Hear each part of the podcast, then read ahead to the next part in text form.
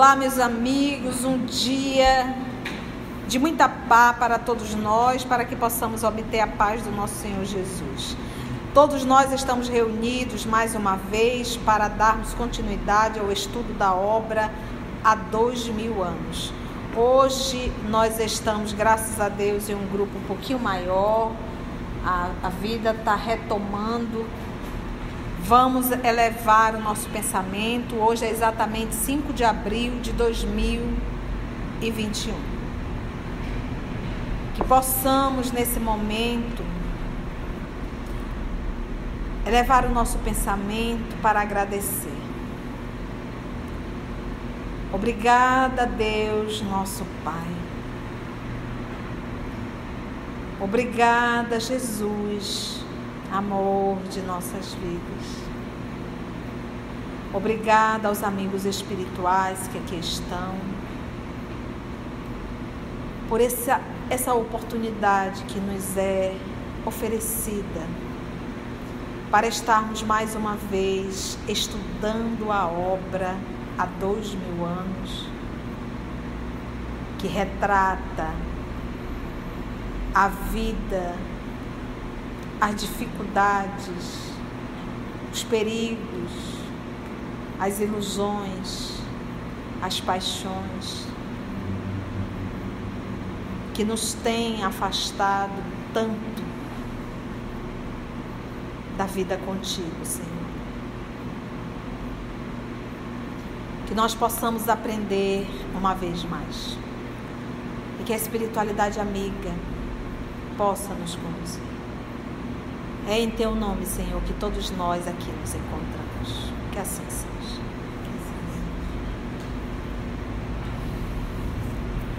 Na semana passada, o nosso narrador fez um apanhado da vida dos personagens. Começa o capítulo é, contando que estamos no ano de 57, mas ele faz um pequeno retrocesso para contar que no ano de 50 morre o Salvio Lentulus, que é o tio do Públio, e que no, no, no velório do, do Salvio, a Aurélia e o Plínio se reencontram e reatam o romance. Então eles se tornam amantes, ambos são casados, o Plínio com a Flávia e a Aurélia com Emiliano. Continuando na história, na semana passada também, vimos, por volta do ano de 53, a morte, ela, ele começa a narrar os últimos instantes da Fúvia, que está doente, está em casa, está enlouquecida, começa a ver os espíritos, e a filha está na noite com o Plínio e as, as suas festas. E quem cuida dela é, é o Emiliano Lúcio, que é o marido de Aurélio. E a Fúvia, é, nos seus delírios, começa a contar para o Emiliano, a, ou pressentindo o momento que, da morte, começa a contar para o Emiliano as coisas que ela fez, né? E as coisas também que a Aurélia fez. E ela disse que no dia seguinte ia contar mais coisas, né? o pobre do Emiliano fica aturdido e não quer crer nisso, acha que é delírio dela. Mas a Aurélia está chegando da festa e na antessala ela escuta esse, esses últimos diálogos da, da Fúvia contando histórias sobre ela. E é aí que ela chega, troca de roupa, vai falar com a mãe toda amorosa, e é nessa parte que nós estamos. Então, só recordando, a última fala que a Aurélia ouviu da mãe, só que a Aurélia não se apercebe que a mãe já tinha contado muitas coisas para o Emiliano. Mas o que a Aurélia ouviu foi justamente essa frase. Daí a minutos, porém, com voz estentórica continuava. E Aurélia, que é feito de Aurélia que não vem por onde andará minha pobre filha, criminosa e infiel? Amanhã, meu filho, hei de confiar-te os infames segredos da nossa existência desventurada. Então, Aurélia vinha chegando e ouviu a mãe gritando, né? Voz estentórica, falando exatamente isso. Então, ela já começou a idealizar a morte da própria mãe. Então vocês sabem que naquela época veneno rolava com muita facilidade. Tomar algo era um perigo. Então vamos lá, vamos dar continuidade. Emiliano Lúcio retirou-se da cena, considerando que sua presença já não era necessária, porque a Aurélia chegou fingidamente, foi cuidar da mãe. Mas a Aurélia continuava a falar com seu fingido carinho. Queres, mamãe, uma dose de calmante para o repouso preciso? Vamos lá agora. A pobre louca, na sua inconsciência espiritual, fez um sinal afirmativo com a cabeça. A jovem caminhou-se ao seu aposento privado e, retirando o minúsculo tubo de um dos móveis prediletos, deixou pingar algumas gotas numa pequena taça de sedativo, monologando. Sim, um segredo é sempre um segredo e só a morte pode guardá-lo convenientemente. Caminhou sem hesitação para o leito materno, no qual, por mais de dois anos, jazia a infeliz, devorada pelo câncer e atormentada pelas visões mais sinistras e tenebrosas. Qual o nome da mãe de Aurélia? Fúvia. Fúvia era irmã de quem? Cláudia. Cláudia era quem? Esposa de Pilatos. E Fúvia era o que de Pilatos? Cunhada e amante. E para obter tudo que ela queria, ela era capaz, inclusive, de vender o próprio corpo para Supício Tarquino. E foi justamente ela que pegou nos braços do senador Públio para mostrar a ele a saída de Lívia do então aposento do senhor Pilatos.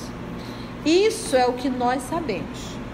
E mesmo agora em Roma, quando foi visitar Arastes, ficou muito claro que Fúvia era cliente de Arastes. Arastes era um feiticeiro.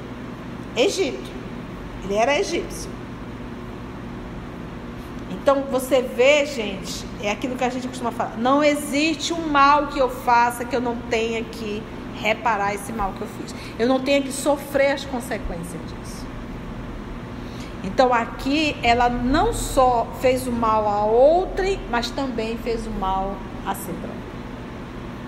Porque às vezes a gente não faz o mal a outrem, mas a gente se tortura intimamente com o ciúme, com a inveja, com o ódio. Isso também é uma forma de destruir o próprio corpo. Ela aqui somou tudo. Porque ela não só está doente, como ela está o quê? Totalmente enlouquecida.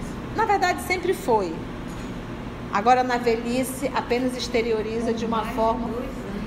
Dois anos ela está nessa situação. Então aí, como ela criou um monstro, que como ensinar virtude se você não a tem? Ela criou a filha para ser um monstro, tal qual ela mesma. Então a filha agora vai envenenar a própria mãe. Tudo por quê? Porque ela não quer que Emiliano saiba do seu passado e do seu presente, né? É. E sua morte pode guardá-lo convenientemente. Caminhou sem hesitação para o leito materno, no qual por mais de dois anos jazia infeliz, devorada pelo câncer atormentada pelas visões mais sinistras e tenebrosas. Num relance, o horrível envenenamento estava consumado. Ministrada a poção corrosiva e violenta. É a mãe dela, tá, gente? A Aurélia determinou então que duas escravas velassem o sono da enferma, como de costume, ao regressar das noitadas ruidosas, esperando o resultado da ação criminosa e injustificável. Aí você vai me dizer, nossa Conceição, quanta crueldade fazer isso com a mãe. Muitos de nós ainda continuamos envenenando os nossos pais. Envenenando com a solidão, envenenando com o abandono, envenenando com a miséria, os maus tratos, porque isso também é uma forma de matar os nossos pais friamente. Em duas horas, a enferma apresentava os mais evidentes sinais de sufocação sob a ação do corrosivo. Gente, corrosivo. Que constituía mais um daqueles filtros misteriosos e homicidas da época. Isso era comum.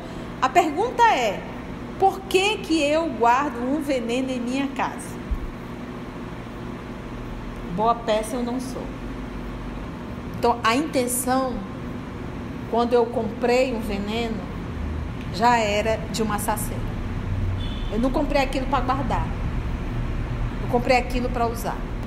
Apresentava os mais evidentes sinais de sufocação sob a ação do corrosivo, que constituía mais um daqueles filtros misteriosos e homicida da época. Não tinha como fazer exame para saber. Ao chamamento aflito das servas, todas as pessoas da casa se colocaram a postos, dado o penoso estado da enferma. Emiliano Lúcio contemplou-lhe os olhos que se iam apagando no véu da morte, e em vão procurou fazer que a moribunda lhe dissesse ainda uma palavra. Seus membros frios foram se enrijando devagarinho e da boca começou a escapar-lhe espuma rosa. Lembra que era um quê? Corrosivo. Corrosivo. Em vão foram chamados entendidos da medicina naqueles derradeiros instantes. Naquela época, nem os médicos conheciam os segredos anatômicos do organismo, nem havia polícia técnica para averiguar as causas profundas das mortes misteriosas. Porque uma faca, uma facada é uma facada. Uma paulada é uma paulada, né? Uma. Que mais que tinha naquela época? Uma, uma, uma flechada, uma lança, mas um veneno.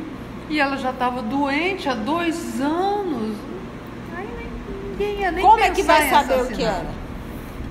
Polícia técnica para averiguar as causas profundas das mortes misteriosas. O envenenamento de Fúvia correu por conta das moléstias incompreensíveis que, durante muitos meses, lhe haviam minado todos os centros de vitalidade. Então, a responsável foi quem? A doença. Contudo, aquela agonia rápida não passou despercebida a Emiliano que juntou mais uma dúvida penosa aos amargos pensamentos que lhe negrejavam o íntimo. Negrejavam. Aurélia buscou representar do melhor modo a comédia, né, o teatro, o drama da sentimentalidade em tais circunstâncias. E depois das cerimônias simplificadas e rápidas, em vista da imediata decomposição cadavérica, que forçou a incineração em breves horas, o antigo lar do pretor Salvo Lentulus tornou-se o abrigo de dois corações que se odiavam mutuamente, Aurélia e Emília. É, gente, é aquilo que eu digo. Sabe? Às vezes a gente acha que todas as relações são é, programada na espiritualidade. Não são, gente. A gente, a gente. Muitas vezes a gente se enrola com quem não é para se enrolar. Eu gosto de lembrar do Paulo. Lembra do Paulo na obra Paulo Estevam? Lá para frente apareceu quem na vida dele? A Tecla. Menina jovem, bonita, apaixonada. E aí, ele caiu? Ele poderia ter caído? Estava na programação? Não. Então, é isso que a gente tem que entender. Então, estava na programação do Emiliano? Não sei. Era uma alma decente com quem ele casou? Não. Pode complicá-lo? Pode. Tanto é, olha aí, ó. Se a esposa infiel, logo após os primeiros dias de luto, retornava à sua existência de regalados prazeres, né? Que aí seria farto prazeres. Emiliano Lúcio nunca pôde esquecer as revelações de Fúvia nas vésperas do seu desprendimento, envolvendo-se então num véu de tristeza que lhe cobriu o coração por mais de dois anos. Em 54, lembra que esse capítulo começa no ano de 50? e 7. Então ele está fazendo uma recapitulação ainda, tá bom? Isso é o Emmanuel. Emmanuel disse assim: olha, tragédias de esperança aconteceram no ano 57, mas eu vou contar o que aconteceu um pouquinho antes. Em 54, subia Domício Nero ao poder, fazendo-se acompanhar de uma depravada corte de áulicos perversos e de concubinas tão numerosas. Áulicos aí seriam os nobres perversos, porque o fato de você estar numa condição financeira, social melhor, isso não te torna moral. Então, dentro dessa cúpula, ele pegou o que tinha de pior e usou o termo concubina. Gente, concubina é prostituta. Olha a turma que assessorava Domício Nero. Mudou hoje. Então, o, o, o, quando você vai para o meio administrativo, você acaba chamando os seus afins para não atrapalhar o trabalho. Esse era a cúpula. Como diz uma depravada corte. Muito tarde reconheceu Agripina. Agripina era a mãe de Nero, que nós sabemos o movimento que ela fez para transformar Nero em imperador. Porque ela também foi uma das esposas. E Nero não era filho do legítimo, não era do imperador. Muito tarde reconheceu Agripina, mãe do então Domício Nero, a inconveniência de sua atitude maternal, obrigando o imperador Cláudio a anuir ao casamento de sua filha Otávia com aquele que mais tarde iria eliminar-lhe a própria vida com os maiores requintes de perversidade. Ele mandou matar a própria mãe. Vocês lembram o que ele fez? requintes, ele queria saber como que ele nasceu, lembra? Ele enfiou o punhal. No próprio útero da mãe. Mais tarde, ele eliminar-lhe a própria vida com os maiores requintes de perversidade. O Fórum e o Senado receberam, tremendo, a sombria notícia da proclamação do novo César pelas legiões pretorianas não tanto por ele, mas porque sabiam de antemão que aquele príncipe ignorante e cruel ia tornar-se um fácil joguete dos espíritos mais ambiciosos e mais perversos da corte romana. Ninguém, todavia, ousou protestar tal a série de crimes tenebrosos perpetrados impunemente para que Domício Nero atingisse os bastidores do supremo poder. Porque a, a, posição não era dele. Então o que, que a Agripina fez? Veneno, viu gente? O veneno rolou. E todos aqueles, inclusive o próprio filho do Cláudio, que ele vai falar aqui mais embaixo, para poder deixar o campo livre para o Nero. Então isso é o que? Ação das trevas. Ninguém, todavia, ousou protestar tal a série de crimes tenebrosos perpetrados impunemente para que Domício Nero atingisse os bastidores do supremo poder. E quem movimentou tudo isso foi a própria mãe. A mãe arquitetou, porque na cabeça dela, ela iria administrar Roma. No ano de 56, o envenenamento dos jovens britânicos, que era o filho do imperador. Era ele que iria o quê? Assumir, porque ele era filho do imperador com a terceira mulher. Porque o imperador foi danado, teve um monte. A Agripina teve mais uma. Então, olha só. No ano de 56, o envenenamento dos jovens britânicos punha arrepio de terror em todos os patrícios. Mataram o filho do homem, do imperador. Mas lógico, quem é que estava lá dentro? Agripina. Medidas vergonhosas foram postas em prática para humilhar os senadores do império, que não conseguiram efetivar os seus protestos formais. Todas as famílias mais importantes da cidade conheciam que, diante de si, tinha os filtros venenosos de uma locusta. Tia, quem é essa fofa? Vai aí, anota. Foi uma notável preparadora de remédios no primeiro século do Império Romano. Aí eu quis saber mais dessa locusta, que é quase uma louca, né? Locusta. Foi uma notável preparadora de venenos no primeiro século do Império Romano. Foi ativa nos dois reinados finais de dinastia, Júlio Claudiano.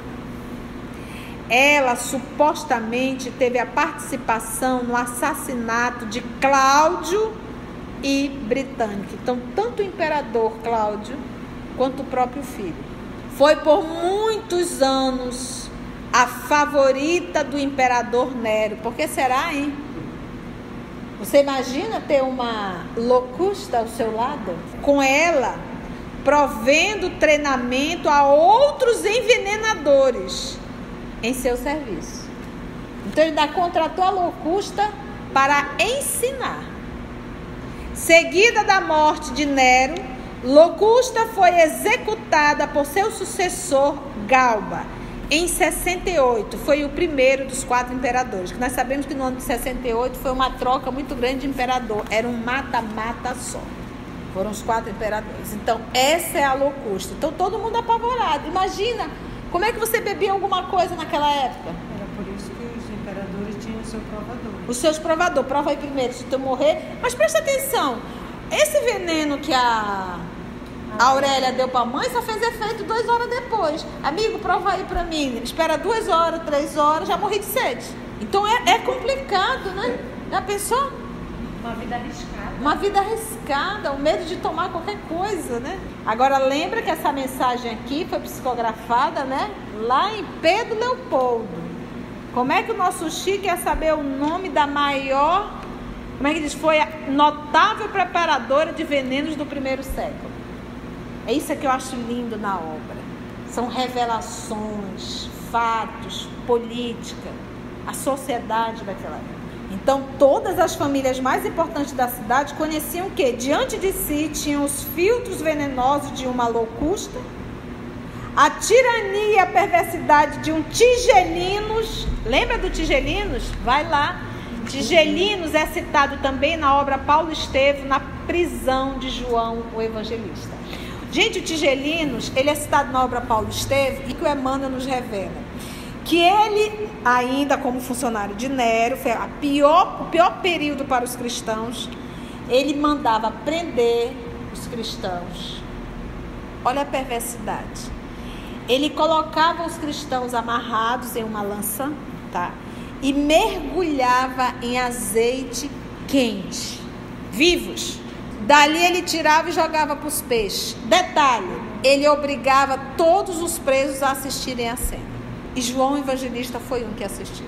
Por isso é que ele usa o termo aqui: a tirania e a perversidade de um tigelinos ou o punhal de um aniceto. Então, Tigelinos ele é citado na obra Paulo Estevam, na prisão de João Evangelista.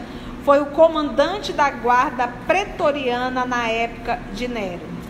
Em 39, ele tinha sido expulso de Roma pelo imperador Calígula sob acusação de adultério por manter relações com Agripina. Quem é Agripina? A morte inesperada de britânicos. Quem é britânicos? Filho do imperador. Claro. Filho do imperador, que seria o sucessor. A morte inesperada de britânicos, porém, provocara certo descontentamento dando motivo a que se manifestassem alguns espíritos mais valorosos. Entre esses encontrava-se Emiliano Lúcio, porque lembra que ele disse assim: ó, a morte inesperada de britânicos, porém, provocara certo descontentamento, dando motivo a que se manifestassem alguns espíritos mais valorosos. E um desses espíritos mais valorosos, que era contra tudo aquilo, era quem? Encontrava-se Emiliano Lúcio, que é quem? Esposo de Aurélio que se viu logo em sérias perspectivas de banimento, tornando-se vigiado pelos inúmeros guardas do imperador.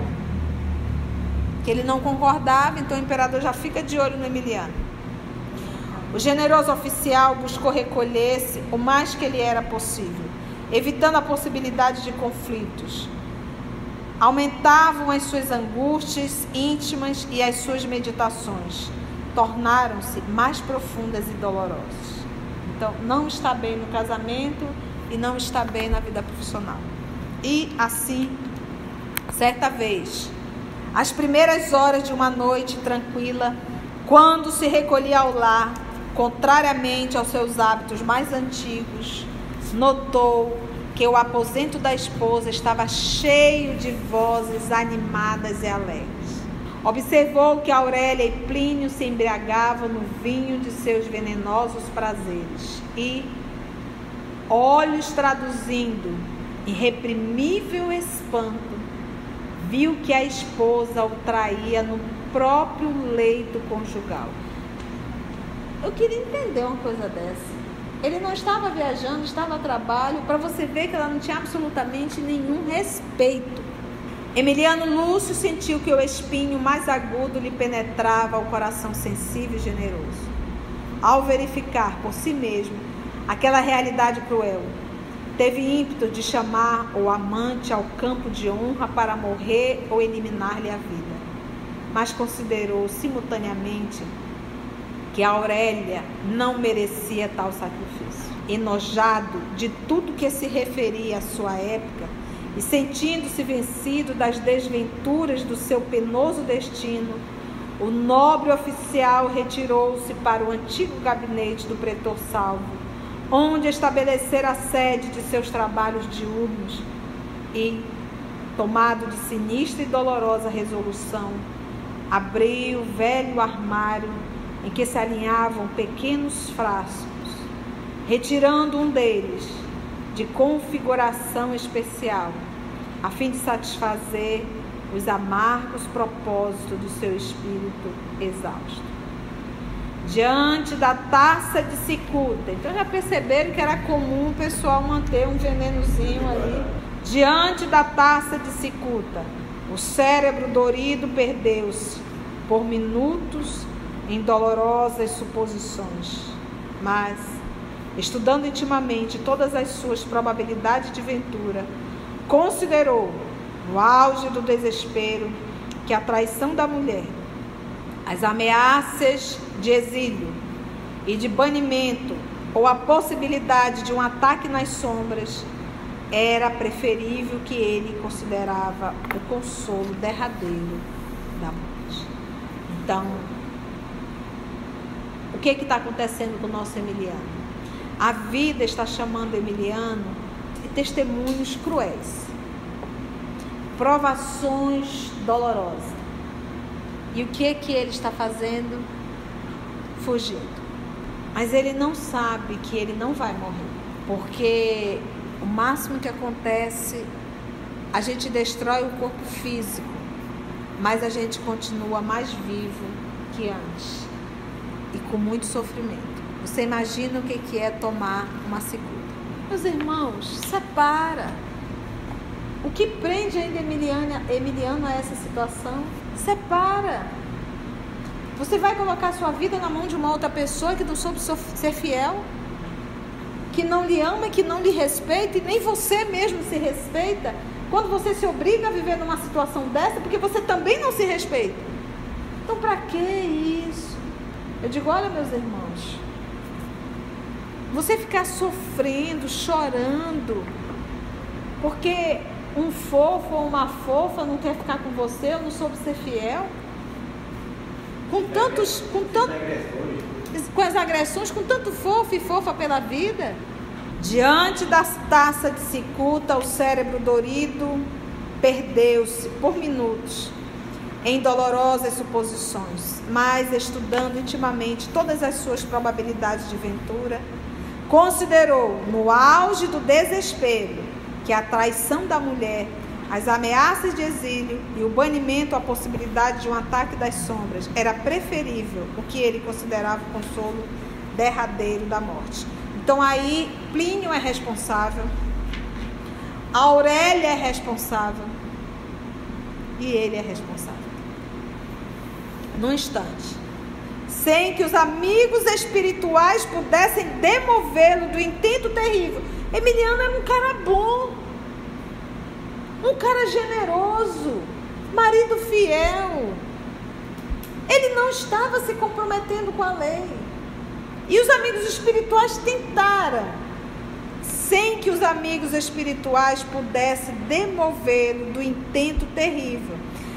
Tal a subitaneidade, ou seja, o ato repentino do gesto desesperado e refletido. E tudo isso, gente, é colocado na balança. Esse ato rápido, inesperado, não foi uma coisa que ele vinha idealizando, ele não queria se vingar de ninguém, ele apenas queria desistir da vida. Foi o choque do momento. Por isso que a gente diz: cada caso é um caso. Do gesto desesperado e refletido, sorveu o conteúdo de pequena taça, descansando depois a jovem cabeça sobre os braços, estirado no leito próprio do triclínio, mas adaptado ao seu gabinete antigo, abarrotado de mármores e pergaminhos preciosos. A morte horrível não se fez esperar muito, e no círculo numeroso de suas relações de amizade, enquanto Aurélia representava nova face de pesares imaginários, comentava-se o suicídio de Emiliano, não como consequência direta de suas profundas desilusões domésticas, mas como fruto da tirania política do novo imperador, sob cujo reinado tantos crimes foram cometidos diariamente nas sombras. Então, naquela noite, ela sabia que ela estava ali com o Plínio. E ela não conseguiu atinar. E mais uma vez, ela fingindo dor no funeral. Sozinha, agora, no seu campo de ação, Aurélia entregou-se livremente aos seus desvarios, amplificando as suas inclinações nocivas e procurando reter cada vez mais, junto de si, o homem de suas preferências, objeto de suas desenfreadas ambições. Cenas do próximo capítulo. Meus irmãos, quantas lições! É por isso que a tia sempre fala, e temos aprendido isso em doutrina espírita. O esquecimento é uma benção. Porque nós nos escandalizamos com a Aurélia, com Plínio, com a Fúvia e nós. Basta a gente olhar um pouco o nosso pensamento para nós termos uma leve ideia do nosso passado. É hora de agradecer. Vamos elevar o nosso pensamento, vamos envolver a nossa irmã Carla para fazer a nossa prece de encerramento. Deixe o seu comentário aí no nosso canal, se houver alguma dúvida, alguma colocação. Estamos aqui para interagir com todos vocês. Gratidão, Senhor, por esses momentos de estudo, de entendimento, de aprendizado possamos colocar em nossas vidas o que aqui aprendemos. Para mim, hoje fica a lição da responsabilidade com a nossa sintonia, com quem estamos sintonizados e dando ouvidos. Que sejam, Senhor, as tuas palavras dos nossos dias, que por onde passemos possamos entender a situação com os teus olhos, ouvir com caridade, falar com benevolência e não dar guarida às sombras que tantas vezes são conselhos tão mal recebidos. Ajuda-nos na hora da dor, na hora do desespero, a um minuto silenciar, meditar e chamar tua presença por todos aqueles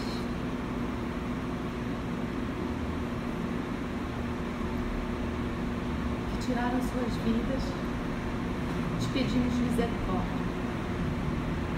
Fica conosco, nos acompanhe, abençoe nessa semana.